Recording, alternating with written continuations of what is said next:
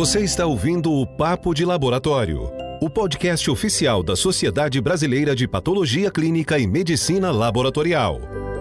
A SBPC-ML reúne médicos e profissionais de outras especialidades com atuação em diagnóstico laboratorial desde 1944. Este canal tem o objetivo de fornecer conteúdo atualizado e de qualidade relacionado ao laboratório clínico para você ouvir quando e onde quiser.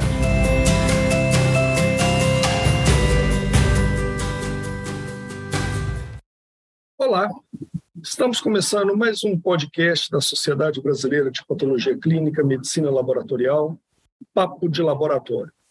Meu nome é Leonardo, sou médico, patologista clínico, diretor de ensino da SBPC e hoje tenho o prazer de receber a doutora Rosana Consentino, que é médica, hematologista e também patologista clínica do Hospital Israelita Albert Einstein.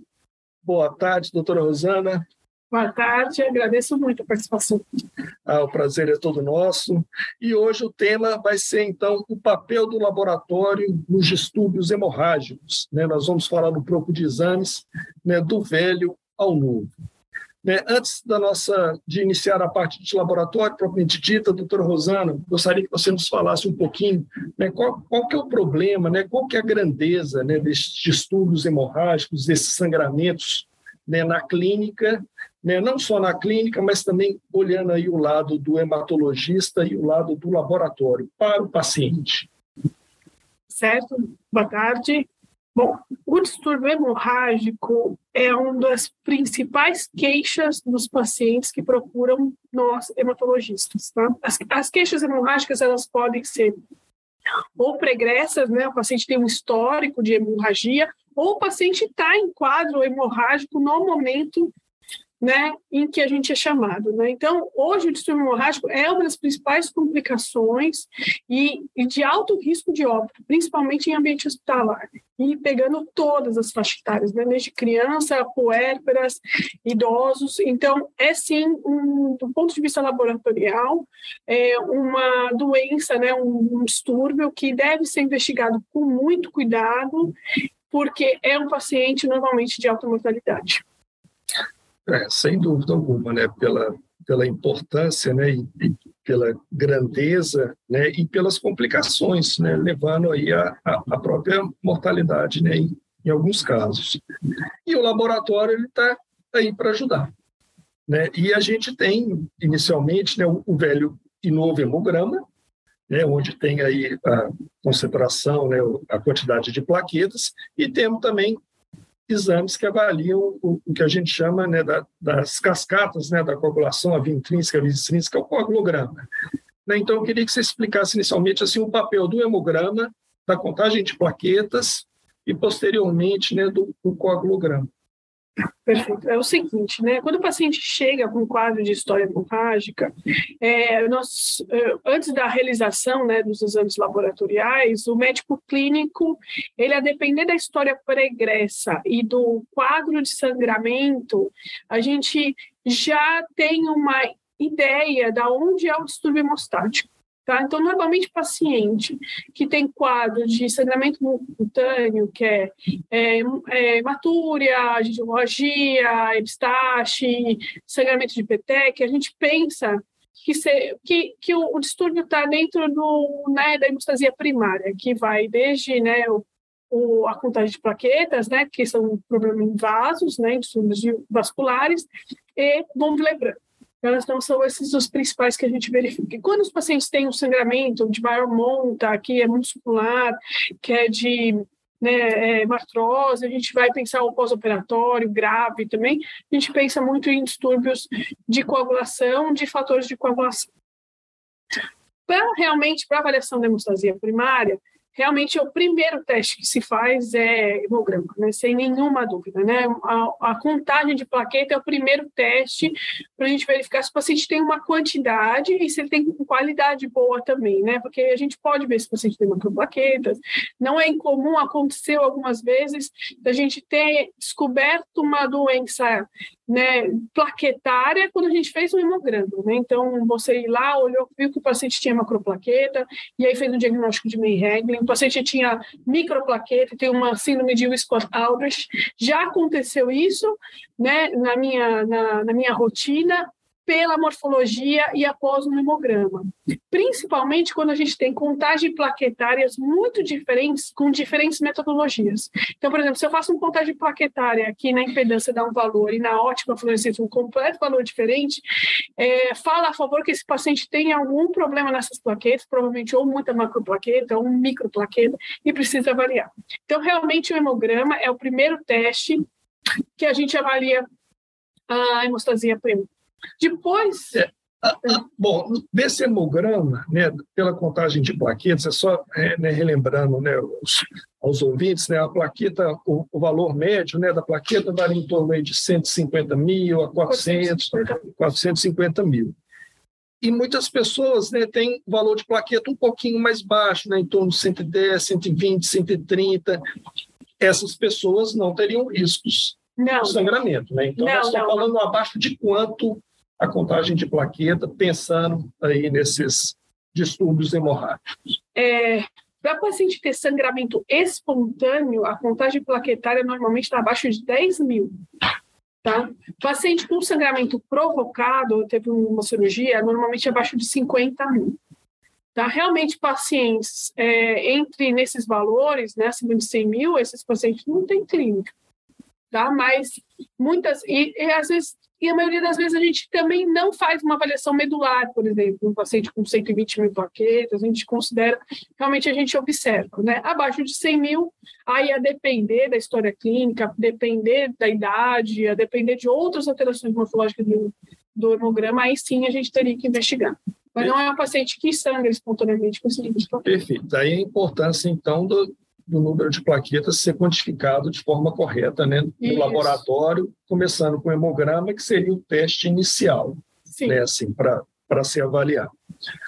Passando então agora para os testes do coagulograma, né, assim, a gente tem lá, lembrando a cascata né, da coagulação, a via intrínseca, extrínseca, e depois terminando lá na rede, né, na malha de fibrina.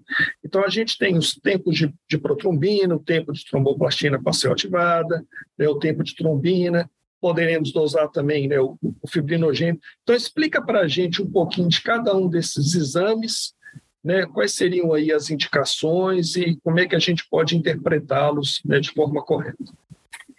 O coagulograma, ele, através desses testes, a gente consegue avaliar a cascata de coagulação como ela foi descrita, né? Que é aquela cascata que de via intrínseca e via extrínseca, né? E ela facilita muito para a gente, no ponto de vista do laboratório, que a gente, através das alterações de um teste, de um e não do outro, a gente consegue identificar onde provavelmente está o, o defeito quantitativo ou qualitativo daquele, da, daquele paciente, né? Então, por exemplo, o tempo de protrombina, ele é um teste, né, que você tem fator tecidual, você tem tromboplastina, e você faz ativação pelo, pelo fator 7, né? Então, como é feito, como é o, o natural, né? O natural é a gente ativar a coagulação através da liberação de fator tecidual com o fator 7 ativado que a gente tem em pequena quantidade na circulação. E aí ativa o 10, que junto com o 5, faz a protrombina e trombina, e depois essa trombina que vai ativar a via intrínseca, né? Então, o TP, ele faz uma avaliação da via extrínseca da coagulação através da ativação do fototestador. Alterações do tempo de protrombina, né, e, o teste é um teste coagulométrico.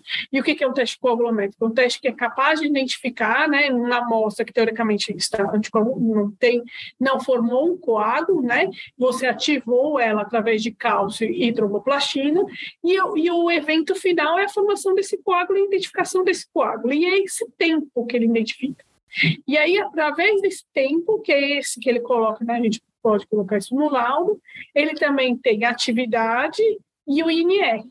Tá? Então, a atividade ele é, está relacionado à, à, própria via extrínseca, do qual a capacidade desses fatores de coagulação de formar com água, e o INR ele foi padronizado com o objetivo de controle de anticoagulação de dos antagonistas de vitamina K. Porque antigamente você fazia um TP no laboratório X ou no laboratório Y, os valores são muito diferentes porque a tomboplastina é diferente. Então você ativa e tem esse tempo, esse tempo também diferencia. Então foi um parâmetro utilizado para poder né, comparar né, o, o, os resultados né, feitos até mesmo de laboratórios diferentes. Né, Isso né? mesmo. Então, foi com o objetivo de o paciente que está colhendo o exame no laboratório X e que está usando, tomando marefana dose e tal, ele possa fazer o exame no laboratório Y e não tem, e não tem tantas diferenças. E foi nesse sentido. Então, o, o INR nada mais é do que um, né, o tempo do paciente sobre o tempo normal, né, que é seria o tempo do pool, elevado ao EASY. O EASY é relacionado à tromboplastina. Tá? E aí você tenta né, homogeneizar as pessoas que estão tomando anticoagulantes. O TP que está prolongado, normalmente o paciente que tem alteração de via extrínseca né, e via comum, porque a gente sabe que os fatores de via comum são mais sensíveis a, ao TP do que o TTPA, então, nesses casos, os médicos hematologistas, ele tem só um TP prolongado, ele vai pensar em 7. Se ele tiver, tiver uma alteração em conjunto com o TTPA, ele vai pensar que talvez seja via comum.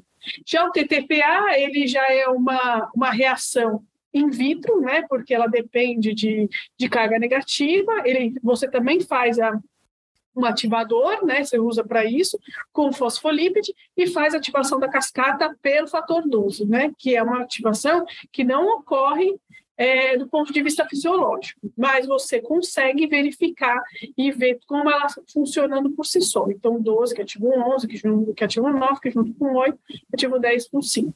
E o TTPA prolongado isoladamente fala a favor da deficiência desses desses fatores. Lógico, lembrando que tem outros casos de TTPA prolongado que não seja isso, tá? Que é, por exemplo, o anticoagulante.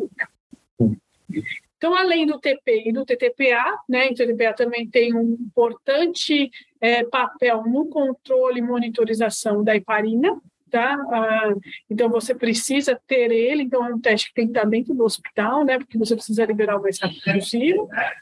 E, e ele, quando você tem só ele isolado, você fala que é via intrínseca, quando ele está em conjunto com o TP, ou é uma deficiência combinada, ou é uma deficiência de via comum. Então, realmente, o coagulograma nos ajuda muito para a gente entender onde que está o defeito o defeito da, do, do, na, na hemostasia, né, na cascata de coagulação.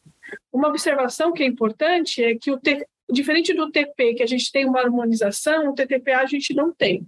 Tá? Então, existe a variabilidade de resultados entre laboratórios, isso é esperado. Por quê? Porque vai depender de várias coisas quando a gente fala de TTPA vai variar sensibilidade do, do a deficiência de fator, isso vai, vai depender da sensibilidade à heparina, vai depender da sensibilidade do lúpico. Então, para quem vai colocar um TTPA no laboratório, é sempre ter conhecimento e entender qual, para qual, para qual finalidade que você está usando esse TTPA, tá? E garantir que, por exemplo, a gente que trabalha num, num hospital, de alta complexidade, que eu vou ter pacientes que estão heparinizando, eu preciso garantir que aquele TTPA na faixa terapêutica corresponda ao anti-10A de faixa terapêutica. Preciso também garantir que quando o fator 8, fator 9, 11, 12 estão baixos, abaixo do nível né, de que a gente fala que é o nível de segurança, né, o nível hemostático, esse TTP vai prolongar. Isso eu preciso estar, estar garantido. E também preciso garantir e saber qual é a sensibilidade do meu lúpico tá? Para eu verificar quando eu vou fazer teste lúpico, eu usar um TTPA de alta sensibilidade, quando eu for usar um, um, TT, um de rotina, eu não preciso usar um TTPA de alta sensibilidade. Então, essa questão do lúpico, do TTPA, ela é mais sensível até que o TP, tá? Em relação ao tempo de trombina e o fibrohidrogênio, são testes muito semelhantes, tá? É, o que eles vão diferenciar é na concentração de trombina, eles veem a via final do, do, da cascata de coagulação, e só que o tempo de trombina é a mesma coisa, você adiciona trombina, vai formar fibrogênio, fibrina, você vai ver com água. O fibrinogênio com a concentração diferente de trombina, ele também vai formar o coágulo, né? Então, o fibrinogênio que a gente faz hoje é um teste funcional, ele vê função do fibrinogênio, ele não vê quantidade de fibrinogênio. Os testes que estão em rotina. Existem testes para ver quantidade, que são importantíssimos para os médicos que pensam em desfibrinogenemia. Mas o teste que a gente tem não é. Ele vê o quanto que aquela trombina foi capaz de formar coágulo. E aí, através né, que a gente existem, né, já curvas de calibração já, ah, né, que, que, que né, essa quantidade, essa função equivale a tanto de fibrinogênio. Então, você tem um, TT, um TP, que avalia a via extrínseca e vê bem a via comum. Você tem um TTPA, que avalia a via, a via intrínseca. Você tem um final, né, que você vê ali a via final após a trombina, você já, do ponto de vista hemostático, você entende aonde que pode estar o distúrbio hemostático desse paciente quando ele está sangrando. E a partir daí, né, cabe ao, ao clínico, ao hematologista, enfim, fazer o direcionamento adequado né, com relação ao tratamento. Isso, e o hematologista ele vai, né? Se o TP está prolongado, sozinho ele faz Futur 7. Se o TTPA está prolongado sozinho, ele faz 12, 11, 9, 8. Se, se for, os dois estão prolongados, vai pensar em via comum, é 10, 5, 2, né? Se está tudo diferente, o paciente está totalmente alterado, então pense fibrinogênio, e vai depender muito também da clínica do paciente. Para o coagulograma, é muito importante a gente ter, garantir é, uma boa coleta né, e tentar eliminar aí, os fatores pré-analíticos. Né, assim. Então, a gente sabe que a relação né, da amostra com anticoagulante é importante, né, no caso do litrocitrato. O que mais? Quais são os outros fatores pré-analíticos? É, o que, que você recomenda né, para os laboratórios ter esse cuidado para evitar aí possíveis erros, né, pseudo-erros e, consequentemente, comprometer até mesmo né, uma terapêutica desnecessária no paciente.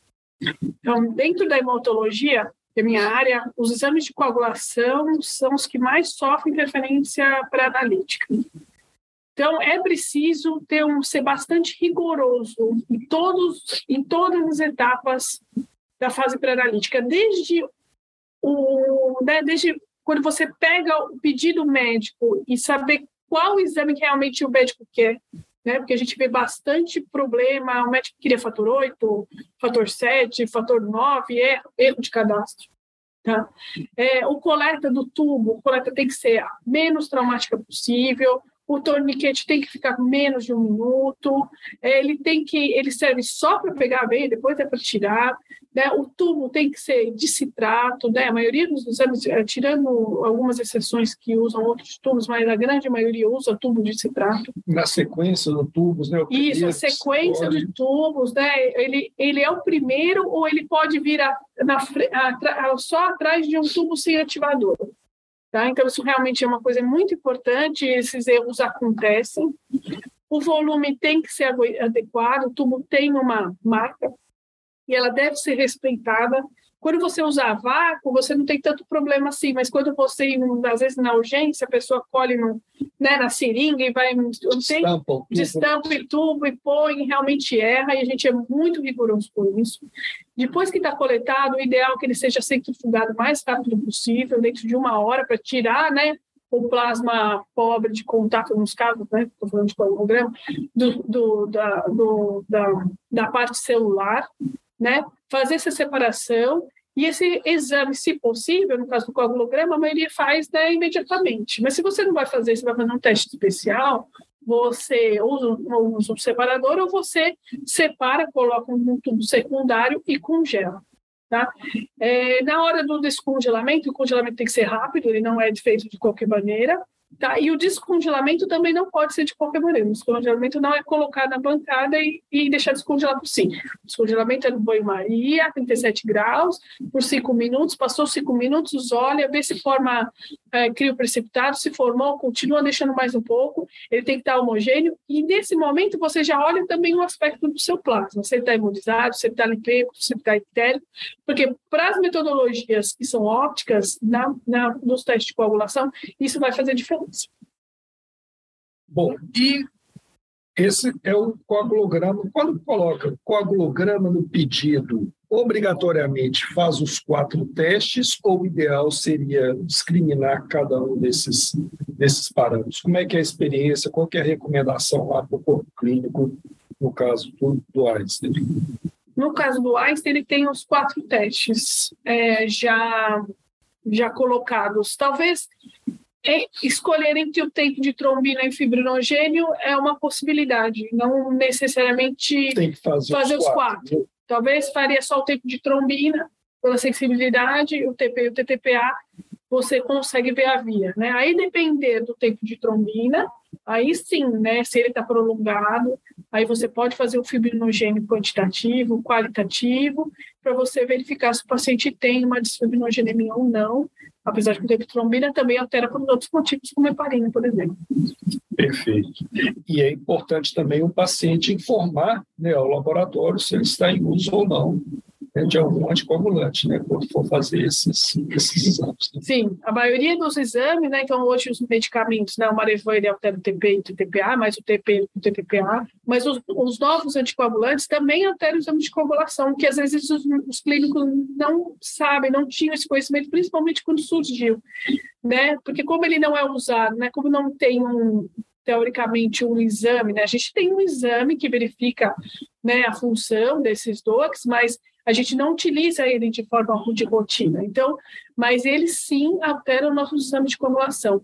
Nos pacientes com anti-10, né, o Xarelto, o Apixa, eles vão alterar principalmente o TP, tá? Os pacientes que estão em uso, por exemplo, da Bigatran, eles vão alterar principalmente o tempo de trombina e o TTPA, tá? E os pacientes que tomam heparina, a gente sabe que altera o, o tempo de trombina e o TTPA. É importantíssimo para a gente saber disso, né? E, e, essa comunicação, inclusive internamente do laboratório, é muito importante, porque às vezes o paciente contou ali, mas a gente que está dentro da, do, da área técnica não sabe. E às vezes a gente está ali tentando descobrir o que, que é aquilo, mas era era um paciente que estava tomando é um paciente que está tomando xarel, por isso que é justificado, né? Então, não necessariamente a gente precisa, por exemplo, ah, a gente tem um costume que quando os testes estão prolongados, a gente já faz o teste de mistura quando é a primeira vez, né?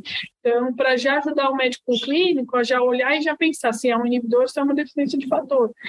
Então, mas se ele toma anticoagulante, não precisa, né? A gente já sabe que essa alteração é pelo uso do anticoagulante.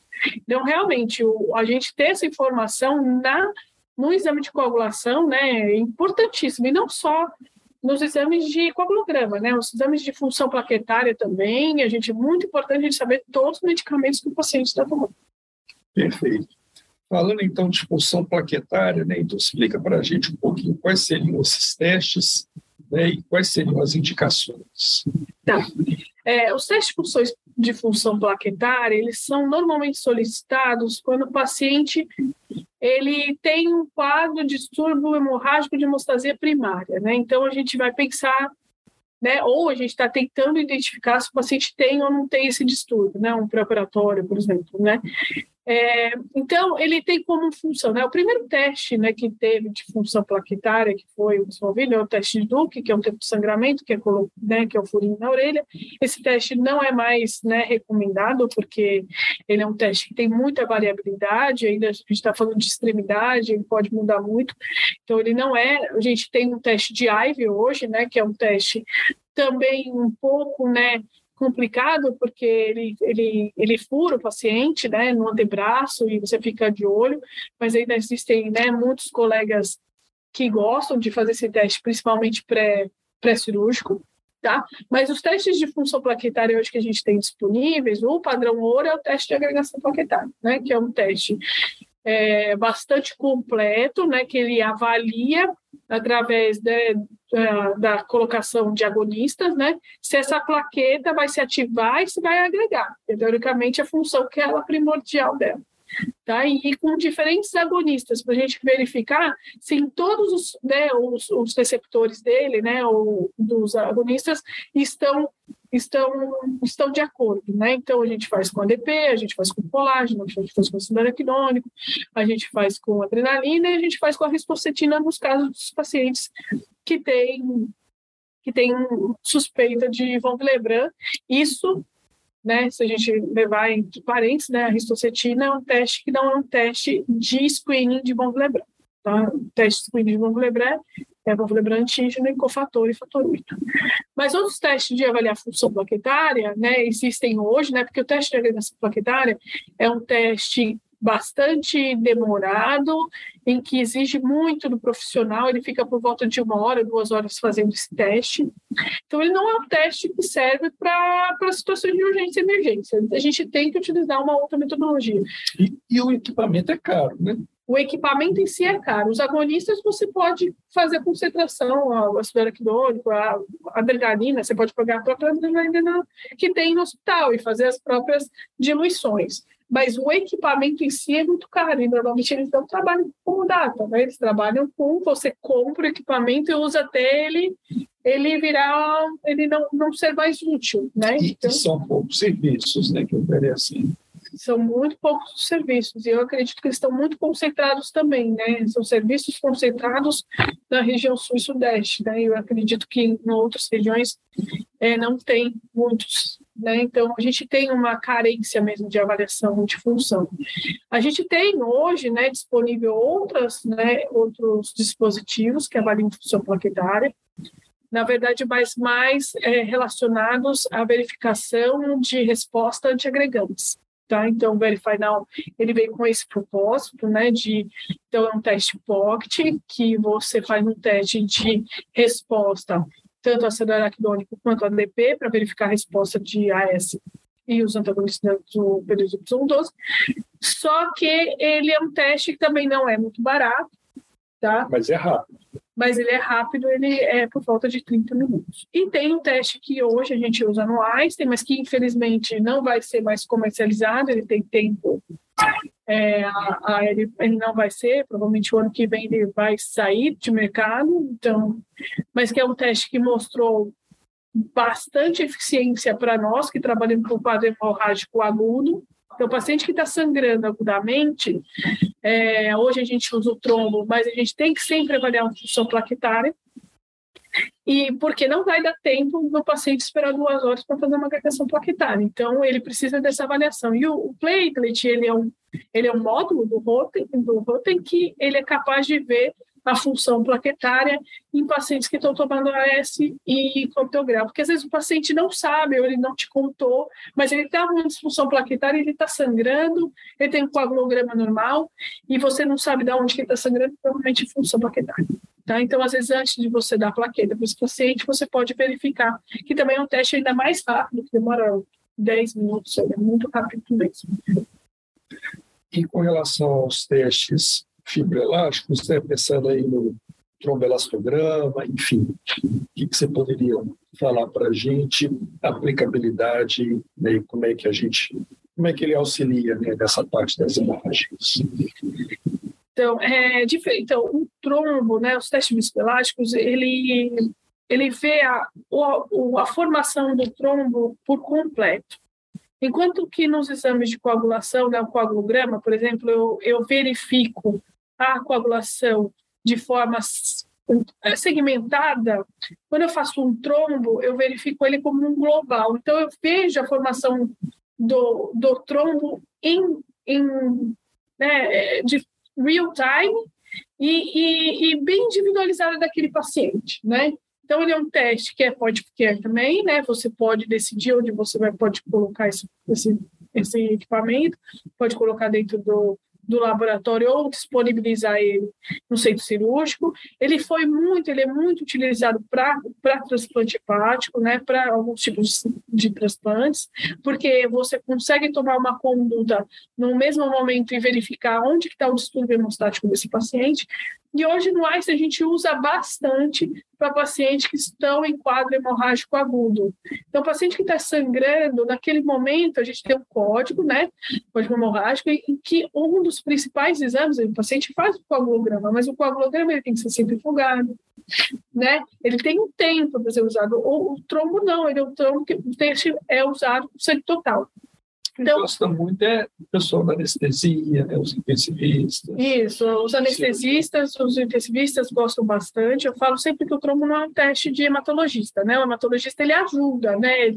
Quando a situação complica, mas na verdade ele é um teste que o, os médicos que estão ali com o paciente, normalmente o anestesista e o intensivista, ele olha o, o né, como é a figura e ele já sabe onde está o distúrbio hemostático, né? Que pode estar ou tanto no fator, ou está no plaqueta, ou no fibrinogênito, ou mamografia. Ele mostra um gráfico, né? Isso. Então, pelo jeitão do gráfico, a espessura, isso, ele vê quanto tempo começou a formar o coágulo, está relacionado ao, aos fatores de coagulação. Quando ele forma esse coágulo, o tamanho do coágulo está relacionado à quantidade de fibrinogênio, plaqueta e fator 13. E a partir e depois ainda que é tão importante quanto o quando que esse esse esse trombo vai dissolver porque existem pacientes que fazem fibrinólise né, antes do previsto, porque você, o trombo um dia você vai ter que dissolver, mas ele tem que ser dissolvido no, depois que ele já fez o efeito que ele precisava ser feito.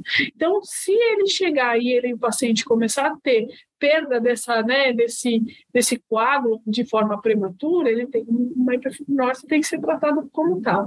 Então, às vezes você, se você paciente, se você olha as coisas, do, né, você trata de forma empírica, empírica, às vezes você está pegando um paciente que tem fibrinose, está dando plasma, plaqueta, você só está colocando mais álcool na fogueira. E quando que o paciente só precisava tomar um antipiolítico. Tá? E o legal do trombo é que além de você tomar conduta né? Você tomou a conduta, você tem a visão imediata, você tomou a conduta, você pode fazer de novo para ver se aquilo que você fez deu efeito. Então ele é uma, ele não é um teste é, de duas em duas horas, de três em três horas, quatro em quatro horas. Você pode fazer, né? Viu que aquele tempo de coagulação começou a ir muito, você não precisava dar plasma. E aí já pede um outro, porque se bem encurtou, tá bom, agora vamos ver o coágulo formando. O coágulo está pequeno, vamos fazer o fibritém, fibrinogênio está pouco, vamos dar fibrinogênio. Vamos ver se ele faz outro. Então, ele realmente hoje, né, então, além da monitorização dos pacientes né, de e os pacientes complexos cirúrgicos, né? Pacientes que têm distúrbios hemostáticos complexos que envolvem mais de uma via, é, o trombo ele tem uma, uma funcionalidade muito importante, principalmente no ambiente hospitalar. No, no ambiente ambulatorial, eu acho que ele tem, ele não tem tanto papel, acho que o coagulograma ele está de muito bom tom, mas dentro do hospital, acho que o trombo ele realmente ele é, ele é super importante. Agrega valor, sim.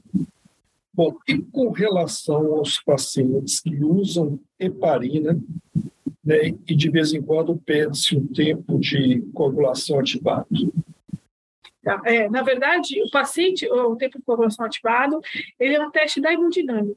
Tá? Ele é um teste que não fica dentro do nosso laboratório, é um teste que os hemodinamicistas eles tomam conduta é, durante esse durante o procedimento utilizando esse TCA. O TCA ele é um teste que tem uma avaliação da, da via intrínseca com tempos mais prolongados do que o TTPA é capaz.